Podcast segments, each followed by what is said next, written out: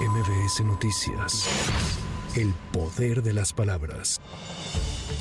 El empresario Alonso Ancira Elizondo interpuso un juicio de amparo para impugnar la resolución del 10 de enero de este año, mediante la cual un juez de control declaró improcedente devolver los pagos parciales que hizo como parte del acuerdo reparatorio por el caso de la planta de agronitrogenados.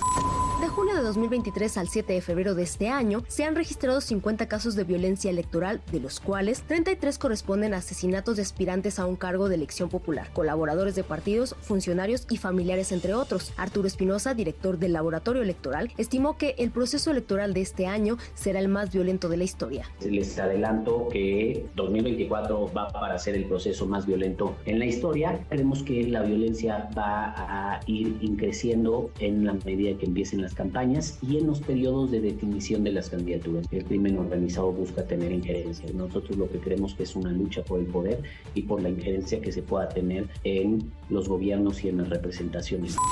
El INE informó que este viernes inició la primera etapa de capacitación de las más de 12 millones de ciudadanas y ciudadanos que podrían desempeñarse como funcionarios de casilla en los comicios del 2 de junio. Durante esta etapa, los supervisores electorales y los capacitadores identificarán si cumplen con los requisitos legales para desempeñarse como funcionarios.